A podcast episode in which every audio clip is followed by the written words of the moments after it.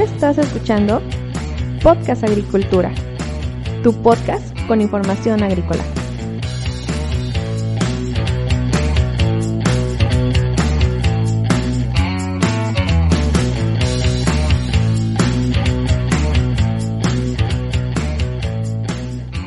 Hola, ¿qué tal? Yo soy Olmo Axayacat y este es un episodio más de Podcast Agricultura. El día de hoy es jueves 30 de abril del 2020, se nos acaba un mes más, va a comenzar mayo, veamos qué tal nos va. El tema del día de hoy es la agricultura urbana. Y quiero comentarte qué es la agricultura urbana. Todos sabemos que muchas ciudades en el mundo están creciendo a un ritmo alarmante, en especial las ciudades de países en vías de desarrollo, tales como China, India, México, porque también sabemos que en algunos países de primer mundo hay ciudades donde la tasa de natalidad ya es menor que la tasa de mortalidad. Sin embargo, en las grandes ciudades del mundo, esto todavía no ocurre de esta manera. Esta cuestión está aumentando la presión sobre los sistemas de producción y de transporte de alimentos, por lo que alimentar a todos esos núcleos urbanos se ha convertido en un reto de gran magnitud.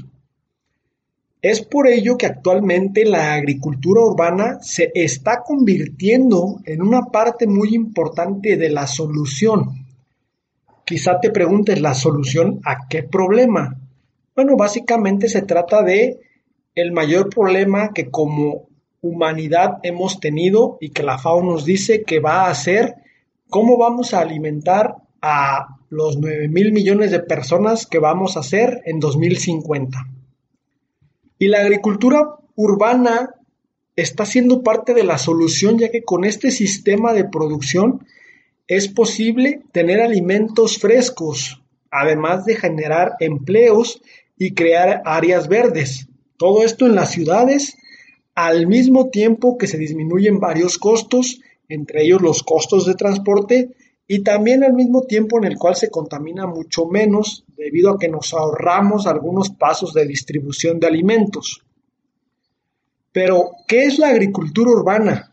Bueno, la agricultura urbana es un sistema de producción de alimentos que se realiza en el interior y en los alrededores de las ciudades.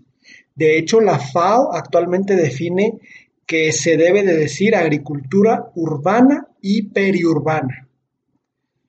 Por ello, el término exacto para denominar a este sistema es este que te acabo de comentar y es el cual vas a encontrar en todos los documentos eh, oficiales, en especial de la FAO.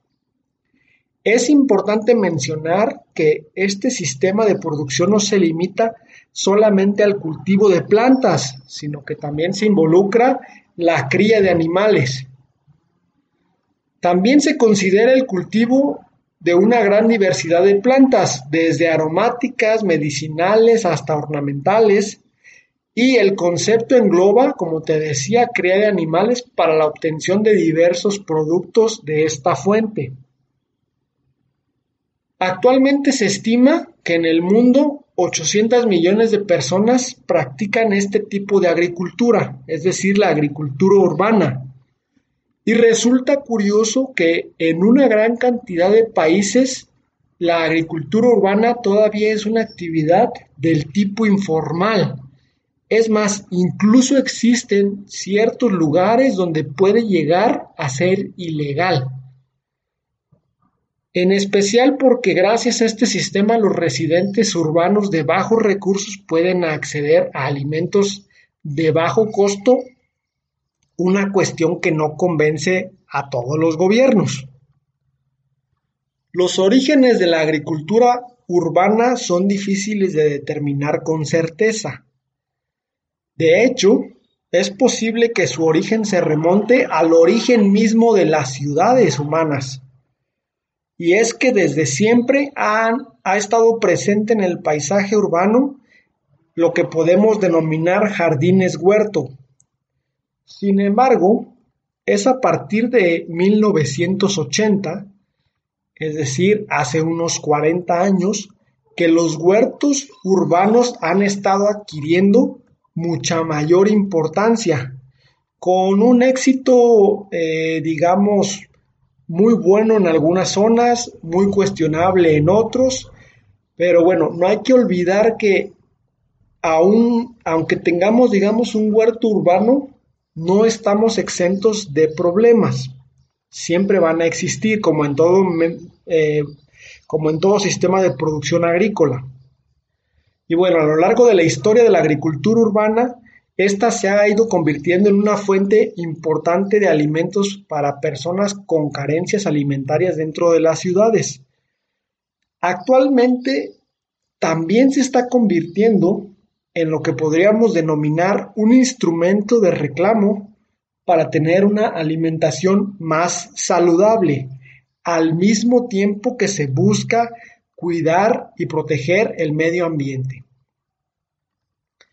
El objetivo de la agricultura urbana se ha vinculado a varios temas de interés, insuficiencia alimentaria, impacto ambiental, agricultura ecológica, calidad de vida, desarrollo sostenible, solo por mencionar los que se me vienen a la mente en este momento.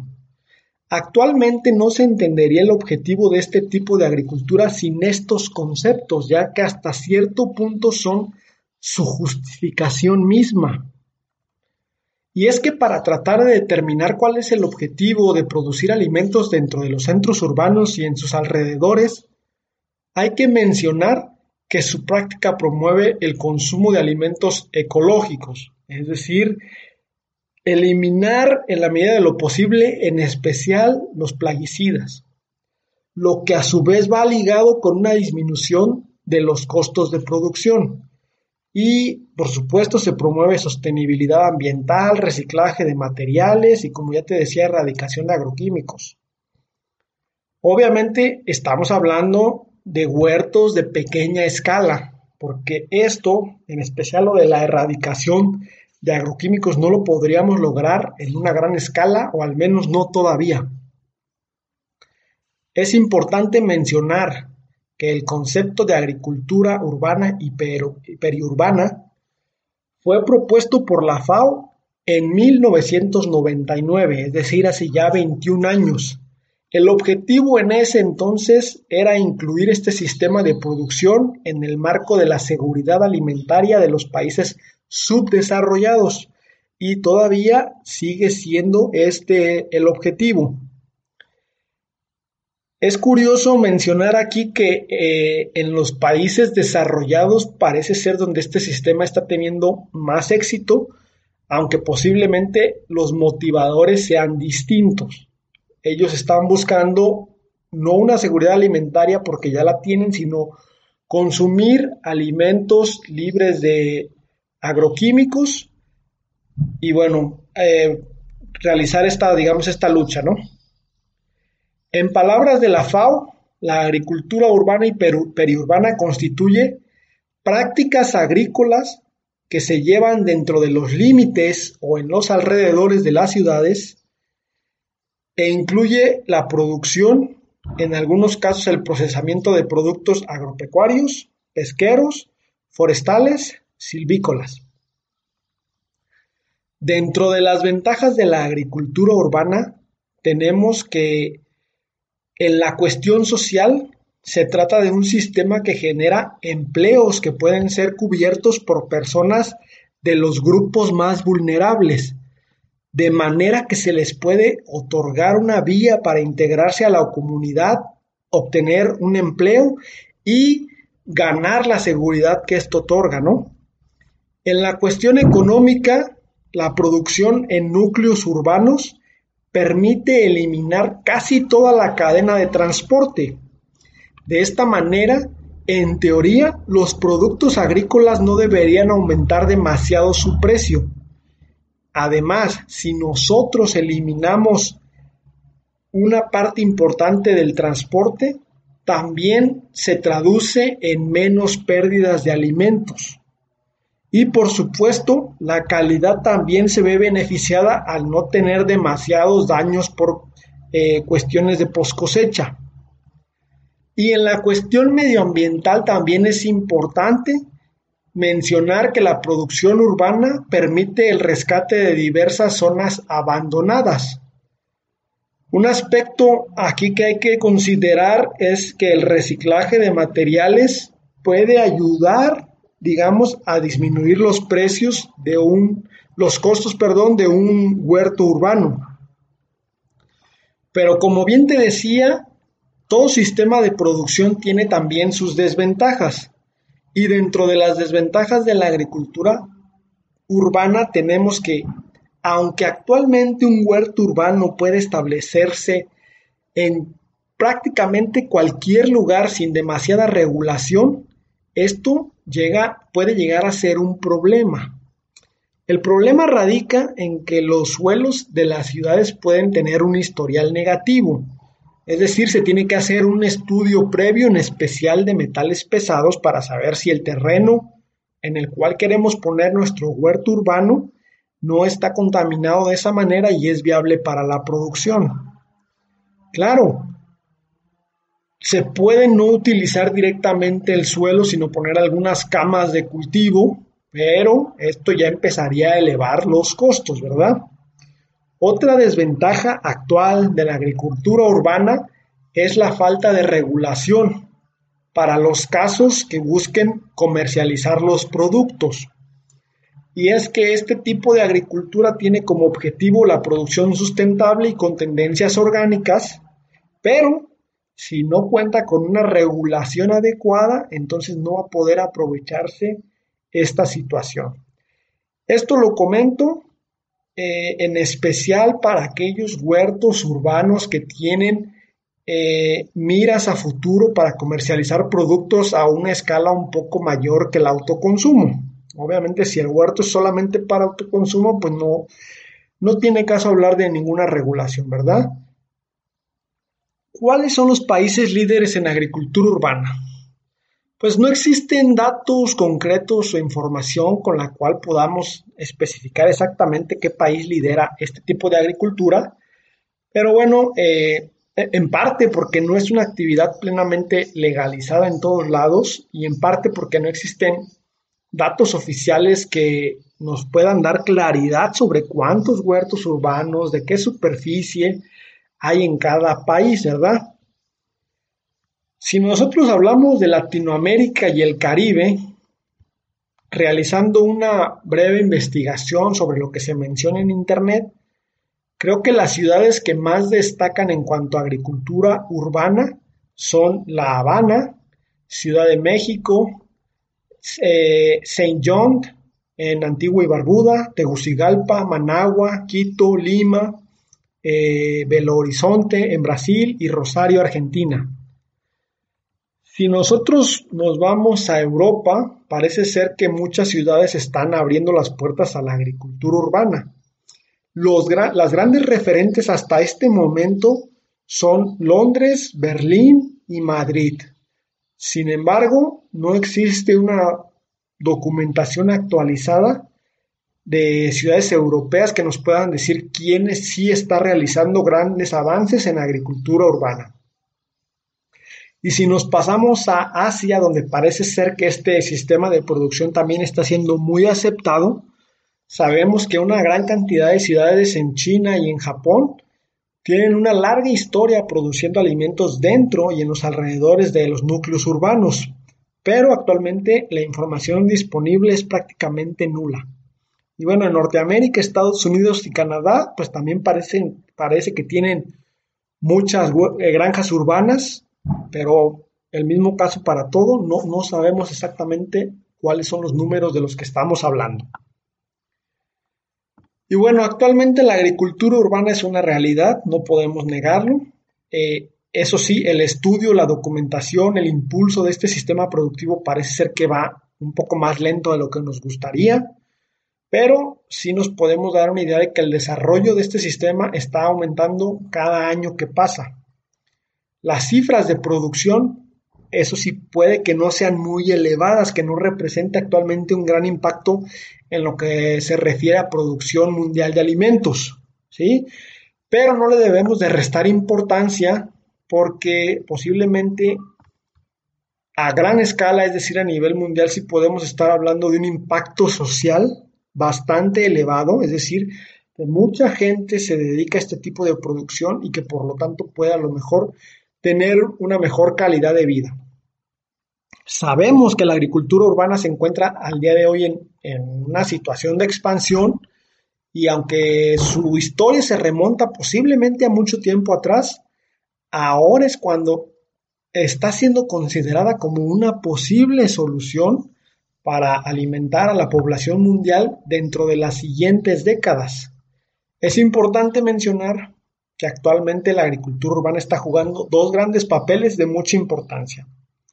El primero está relacionado con la seguridad alimentaria de grupos vulnerables en los centros urbanos de países en vías de desarrollo y el segundo tiene que ver con ser parte de la exigencia social que busca alimentos más sanos, cuya obtención represente menos daños al medio ambiente y que se tenga una trazabilidad, es decir, que se pueda dar con el origen de donde ha, sido producido dicho alimento, que es, eh, digamos, el reclamo mayoritario de, de, Europa, ¿no? de, los, de los europeos.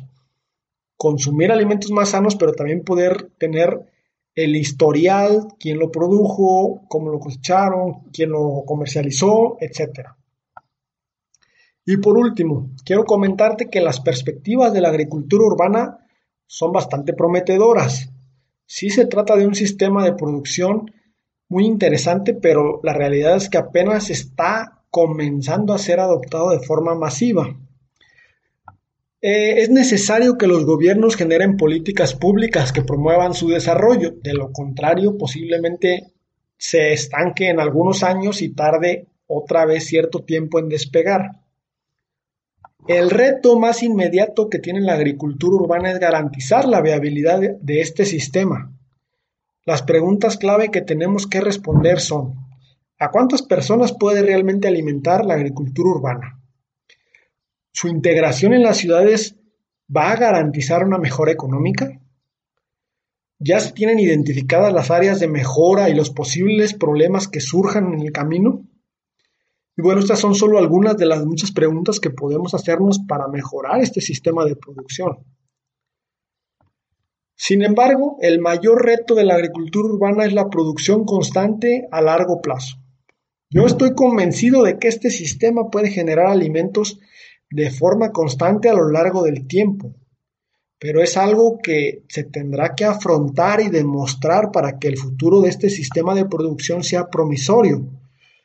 Puede parecer algo sencillo tener un huerto urbano, pero ya cuando estamos hablando de tener miles, millones de huertos urbanos que puedan alimentar a las ciudades, entonces la cuestión se complica muchísimo. Y bueno, de unos años a la fecha, muchos estudios eh, de arquitectura han empezado a presentar sus conceptos de granjas urbanas. Y resulta curioso ver cómo la agricultura urbana se está mezclando, al menos en el diseño, con la agricultura vertical. Dos tipos de agriculturas enfocadas a la producción en ciudades y que juntas pueden ayudarnos a obtener un mejor resultado. Hasta aquí el tema del día de hoy. Recuerda que si tienes alguna duda o comentario puedes ir a las notas del programa, las cuales las puedes encontrar en blogagricultura.com barra podcast. Buscas el episodio 46, que es la agricultura urbana, y ahí me puedes dejar un comentario. Muchísimas gracias por escucharme el día de hoy. Recuerdo que te espero el día de mañana para cerrar la semana. Hasta luego.